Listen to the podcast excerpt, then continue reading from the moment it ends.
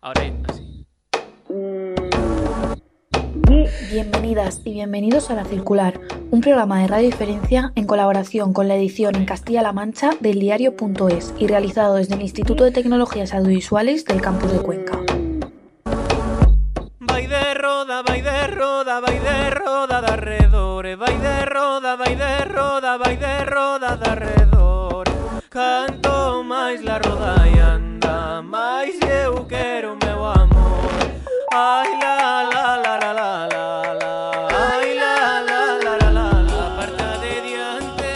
En este nuevo podcast de la Circular de Radio Diferencia, en colaboración con el diario Castilla-La Mancha, entrevistamos a Rodrigo Cuevas, el músico asturiano que, con la producción de Raúl Refri, firma Manual de Cortejo, un trabajo musical de creatividad seductora y arrolladora.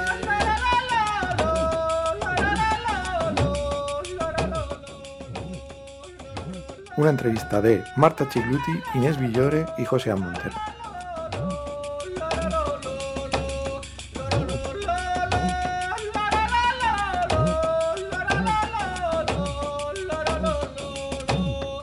En tiempos de clones, reciclajes y fórmulas matemáticas para alcanzar el éxito, Rodrigo Cuevas es una isla de creatividad en la que refugiarse, una fuerza arrolladora de pasiones reales. Más allá de la agitación, la provocación, el folk, la bandera LGTBI rural o cualquier otra etiqueta que se le quiera poner, late la pulsión del artista que recorre su propia senda siguiendo solo su instinto creador. Rodrigo Cuevas firmó Manual de Cortejo, considerado por muchos como el mejor disco español de 2019, un trabajo producido por Raúl Refri, un pulidor de diamantes que consigue que cada artista con el que trabaje saque lo mejor de sí mismo. Rosalía, Amaya, Lina, Rocío Márquez o Silvia Pérez Cruz son algunos de esos nombres. Tras los meses de obligado parón, Rodrigo Cuevas regresa a los escenarios con su montaje Trópico de Covadonga, un show a la manera de cabaret donde se despliega todo el talento creativo de este cantante, compositor, acordeonista, percusionista y narrador, una fusión de canción tradicional asturiana convertida en marguardia, algo de copla, un toque burlesque y un sabor a cabaret en directo impactante de una gran calidad visual, instrumental y vocal. Buenos días, Rodrigo. Quería saber cómo, cómo estás percibiendo el retorno de Manual de Cortejo. Hombre, yo modestamente sabía que tenía un discazo entre manos porque me encanta el disco. Es que y entonces pasada, dije, ¿eh? si este disco no me, lo, no me lo toman a bien, es que la gente no tiene ni idea. porque me parece un discazo. Objetivamente, lo escucharía. De hecho, lo escucho. No escucho ninguno de mis discos y este lo escucho porque me gusta.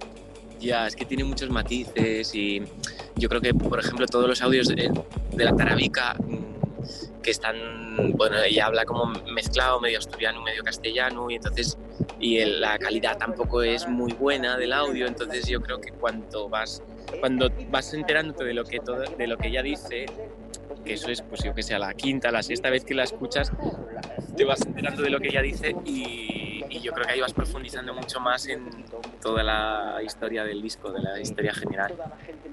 Estoy muy contento con el disco, no le tengo, vamos, ningún, ningún pero. Es un disco que además tiene, es un, como un mosaico, ¿no? De sonidos, de ambientes, de estilos. Un poco también, Sí. como, dice, como dice Guti, un poco de escucha viejas también, ¿no? Muy de escucha viejas, claro, ahí participa Guti muy activamente, todos los textos que recito yo son, están escritos por Guti y, y me gusta mucho que haya toda esa parte etnográfica porque, porque la tengo yo y me gusta mucho escuchar a las señoras y, y creo que la gente no se, no se pone a escuchar a las señoras porque no sabe la maravilla que pueden encontrarse ahí, porque si no estaríamos todo el rato sentados en un banco con ellas o a la puerta de casa y me gustaba como llevar eso ahí al disco. Da, da la impresión cuando me imagino al Rodrigo Cuevas pequeño eh, Sí. tirando, tirando piedras a los cristales y haciendo gamberradas y después escondiéndose debajo de las faldas de una abuela que les cuente historias. O sea, los dos extremos, ¿no? El niño transgresor y rebelde al mismo tiempo que, que el niño que todas las abuelas quieren tener, el nieto que todas las abuelas quieren tener, ¿no? No lo sé. Pues un sí, porque la verdad que era, fui bastante trasto, pero me llevaba muy bien con, con todos los paisanes, con los vecinos, con en mi pueblo, en Rodiezmo, siempre estaba siempre estaba con las vecinas, estaba con Teodomira, estaba con María La Parra. Se te escucha un poquito bajito. Se te escucha un Ay, poco porque bajito. te- debí, debí tapar el altavoz. Que me pasaba muchas horas con mis vecinas, con María La Parra, con Teodomira, con, con Jacobina. Yo pasaba muchas horas, muchas, muchas, muchas horas con las señoras. Qué bonito poder eh, combinar tu trabajo con tus recuerdos, ¿no? Sí, bueno, yo creo que los que trabajamos con la música tradicional al final mm, nos sensibilizamos tanto con los recuerdos de la, de la gente mayor que es como que nos gusta, romantizamos mucho el recuerdo, ¿no? Lo anterior y, y entonces también nos gusta como romantizar el nuestro y utilizarlo. A mí, por ejemplo, hay una canción que me llama mucho la atención porque es muy cruplera, que es la de eh, El día que nací yo, que me ha traído a la cabeza la copla de verdad, la de Miguel de Molina, la copla transgresora, la que va rompiendo todo lo que pilla, lo que, todo lo que pilla por delante, ¿no? Es como volver al origen de la copla, como volver al- a la parte canalla de la copla, ¿no? Yo quería poner un poco de copla porque a mí siempre me gustó mucho cantar copla. De hecho, hoy voy a actuar aquí en el, en el festival de, de aquí en la Señora Fiesta con, con un espectáculo de copla que tengo, de copla súper clásica, con piano y voz nada más. Y, y me encanta, o sea, me gusta mucho la forma de contar las historias de la copla, eh, la poética, ¿no? Ese lirismo de las letras de que está reflejadísimo en el día que nací yo qué planeta reinaría, como ese romanticismo de sentirse todo el rato desdichado, pero ser capaz de, de cambiar, yo qué sé, de hacer parar el mundo por un, por un amor imposible, todas estas cosas que no son... eh, yo creo que era una época en la que el, el arte, o igual sí, no sé, pero no era, no era considerado un ejemplo de comportamiento, ¿no? Que ahora muchas veces el arte es como que esperamos que siempre sea como, un- como ejemplo de comportamiento, si no, pues es censurado o rechazado. Y, y todas estas mujeres que salen en la copla, las historias de estas mujeres no son ningún ejemplo de comportamiento, por- porque la que no es eh, prostituta es como mm, eh, súper sumisa, o si no es asesina y mata por, por, por celos o por lo que sea. Hay como pasiones muy viscerales todas en la copla. Y, y me gusta por eso, Pero luego al mismo son tiempo nos- reales. encontramos en el disco cosas como Arboleda bien plantada, que, con un recitado casi de rap, que tiene unos ecos gays rurales, que es casi como una versión del Jetem de Jane Birkin y Gainsbourg, ¿vale? Como una, pero en versión asturiana, no sé. Es como muy potente, ¿no? No sé si habría Pues oído, no sé si había oído algo igual, o no sé si lo que estoy escuchando es realmente lo que querías contar, o es mi imaginación, ¿no? Pero me parece algo el Jetem en versión gay rural, no sé. Es tu imaginación que es muy perversa. La, la de, la de Arboleda bien plantada me encanta porque son todo, son todo coplas tradicionales, todas las letras son tradicionales, no, yo no inventé ninguna. Y me gusta mucho jugar con eso en el disco, ¿no? Como coger mm, letras tradicionales y que parezcan modernas o compuestas por mí y coger letras compuestas por mí que parezcan tradicionales. También lo hago en Ronda, en Ronda de Roble de Sanabria, la primera letra Sí, sí. que dice, bien sé que estás en la cama, bien sé que durmiendo no, bien, bien sé que tienes la mano donde el pensamiento yo. Podría ser una letra compuesta por mí o podría ser una letra moderna, ¿no? Y la contrapongo a otra que dice, cada vez que te paseas por debajo de mi casa, rezo para que me llegue notificación al WhatsApp, que es escrita por mí, pero podría ser tradicional, si hubiera, evidentemente no, pero, pero podría ser, ¿no? Bien sé que estás en la cama. Bien sé que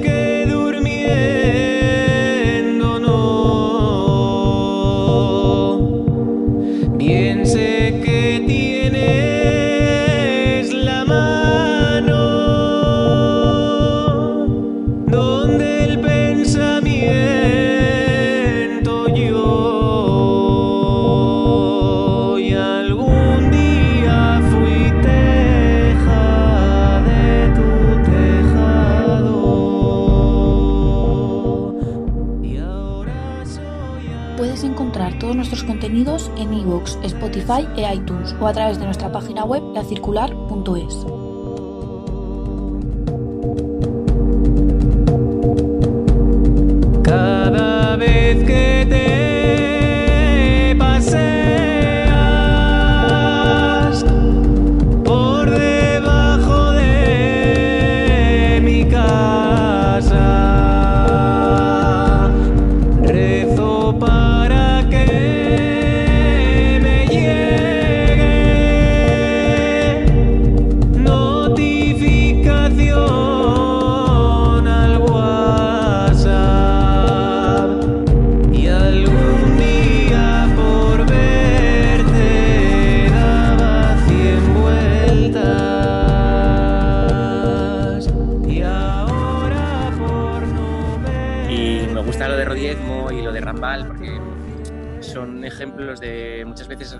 asociamos libertad a vivir en Madrid o en Barcelona, en Chueca o en Londres y, y- y todo el mundo emigra a las grandes ciudades buscando la libertad y buscando ser ellos mismos. Y me gusta pues coger estos referentes, coger a, a Rambalín, coger a Nuria, la protagonista del videoclip de Embrujada, que, que es una chica trans que vive en mi pueblo, eh, y demostrar que, o coger mi historia, por ejemplo, también propia, ¿no? que, que yo me sentí mucho más libre siempre en, en que en Oviedo. Nunca sufrí bullying en Rodiezmo y siempre lo sufrí en, en- en la ciudad. Entonces, coger todos esos referentes de, de libertad en lugares donde en principio se cree que no, que no hay para, para, para demostrar que sí, que la libertad no está en irte a Madrid y, vestirte de una forma en la que tu pueblo no lo entendería, sino la, libertad está en hacer lo que te dé la gana dentro de tu pueblo y, que los demás tengan que aceptarlo y aceptarte tú, tú realmente a ti mismo, ¿no? No escapar de lo que te, puede- del, juicio, sino enfrentarte a él y, demostrar que, que no es nada malo. ¿Y cómo has conseguido, Rodrigo, hablar con la gente de tu pueblo, la gente pues, de tu entorno y comunicar con ellos que todo fluye, tanto la música como el género? ¿Cómo, cómo has conseguido eso? Pues no lo sé, no, no, no es que haya tenido una conversación de, a ver, sentémonos aquí, chicos, esto tiene que ser así.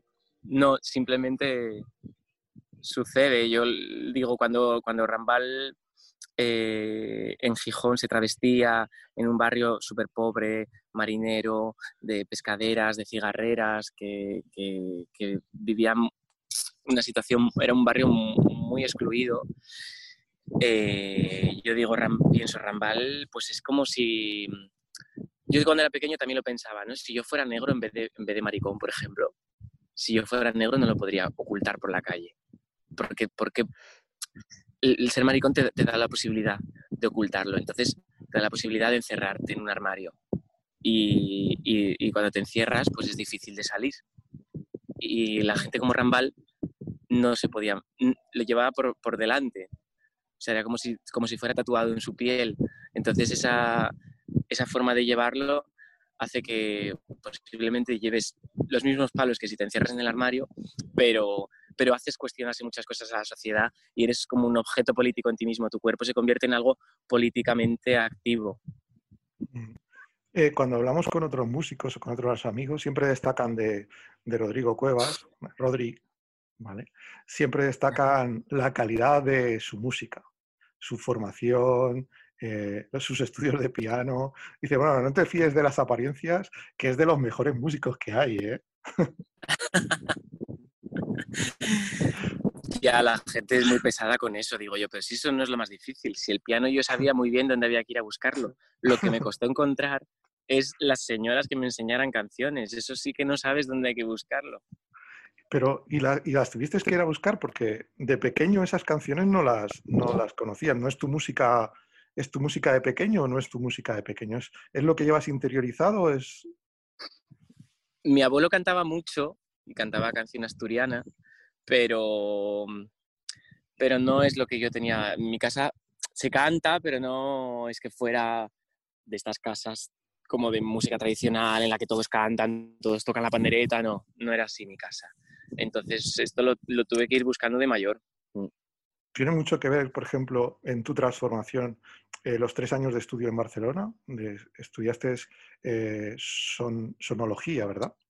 Estudié sonología, sí, y tiene mucho que ver porque tenía una asignatura que era etnomusicología y gracias a la profe que tenía eh, me cuestioné si estaba estudiando lo que yo quería estudiar y ella me llevó a un congreso de etnomusicología en Palma de Mallorca y allí vi a unos paisanos cantando mmm, música tradicional mallorquina y ahí fue cuando me di cuenta de que, de que estaba haciendo una carrera que no era la que quería y que lo que quería estudiar era la música tradicional.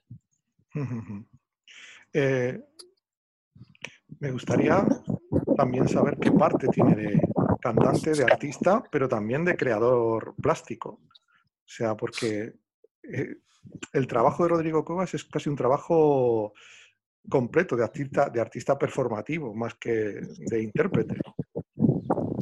Todas las piezas tienen que encajar en, ese trabajo, ¿no? Me gusta ver como las diferentes partes de la tradición o del espectáculo. Me gusta verla desde todos los ámbitos, desde el ámbito eh, de la indumentaria, del diseño de vestuario, de, bueno, evidentemente del diseño gráfico, de... Yo no es que lo haga yo todo, pero sí que me gusta trabajar con gente que lo tenga muy claro y que lo haga muy bien, porque creo que todo, todo se suma, todo suma uno al otro. Y dentro del espectáculo, claro, me gusta que, que sea como, que se cree como un ambiente, ¿no? meter dentro del trópico de Covadonga a la gente, que, que, yo creo que es todo, porque tú cuando estás aquí donde estoy, por ejemplo, ahora mismo en este Prado, yo no estoy en el Prado solamente con la vista, también estoy oyendo los grillos, estoy oyendo el río, me está dando la brisa en la cara, siento el sol, el calor, me pincha la hierba, todo eso ayuda a la, a la experiencia sensorial y creo que así tiene que ser los espectáculos. Un poco de feromona también. Rodrigo, ¿sabes que cuando... sí, perdona, Marta. Ah, no, si es que como yo por retraso la señal, que le iba a decir a Rodrigo que la primera vez que escuché sus canciones eh, me pasó algo parecido a lo que me había pasado escuchando a Rosalía, en el sentido que me di cuenta, pero eso me, lo tienes que confirmar tú, que tenéis como que has encontrado una especie de receta mágica, ¿no? En el sentido que tú coges lo tradicional, que es lo que hace sentir las personas en su casa, en su zona de confort, y le añades también un toque de actualidad, de modernidad, que también es lo que hace que las personas no se desubiquen en el tiempo escuchando la música, ¿no? ¿Tú crees que es así? ¿Que es por eso que has tenido mucho suceso en tus primeros vídeos y en general? Ah, yo creo que, que sí, puede ser. Yo tomo la tradición como un elemento más de los con los que juego dentro de la música contemporánea, que es lo que hago. Entonces, simplemente la intento poner al mismo nivel que, que las otras cosas y, las, y escojo una cosa a otra por, por, por, cómo me funcionen, por la belleza, por lo que sea, pero no, no es que haya como un afán de modernizar la música tradicional porque me parece como muy, muy, ¿cómo se dice?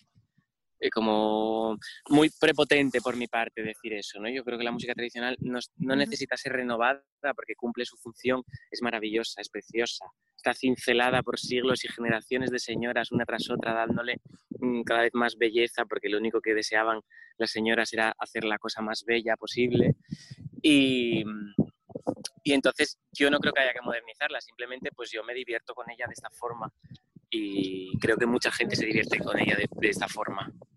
En cierto modo... Es una forma también de jugar con la música, ¿no? Sí. En cierto modo que te, que te carguen el San Benito de artista folk es una putada, ¿no? Sí, la verdad que yo lo del folk no lo, no lo pongo en ninguna descripción. Porque, porque seguro que te, te, ves más cómodo actuando en un museo, en una sala de arte contemporáneo, en una performance, en una facultad de bellas artes, que en las fiestas de un pueblo, ¿no? O también. Sí, la verdad que sí. Las fiestas de los pueblos ya dejé de hacerlas, en principio, a no ser que sean cosas especiales. Y... Pero bueno, me gusta todo, ¿eh? A mí me parece que actuar aquí donde voy a actuar hoy, por ejemplo, eh, pues esto es mucho más guapo que cualquier museo de bellas artes, ya les molaría. ¿Te sigue divirtiendo subirte al escenario? ¿Es lo que más te divierte del mundo? Eh, yo creo que sí, de las cosas que más me divierten, sí. Porque intentas, me da la impresión de que intentas que cada actuación sea un poquito distinta que la anterior. Sí que lo intento, sí. Intento que haya un punto de sorpresa, de, improvisación para el público, pero también para mí, para estar vivo y para estar eh, como alerta todo el rato. Rambal era una cosa mítica en Gijón, ¿no? Porque en aquel tiempo a los maricones los censuraban mucho y eh, los, insultaron. Y Rambal es un mito encima de Villa, porque todo encima de Villa lo quería Rambal.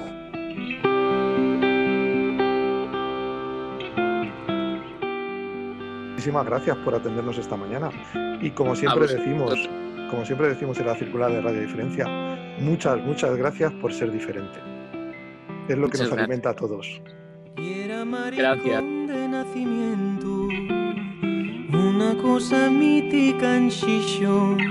Fiu de concha la guapa y era un ídolo, una juerga y era la madre que lo parió.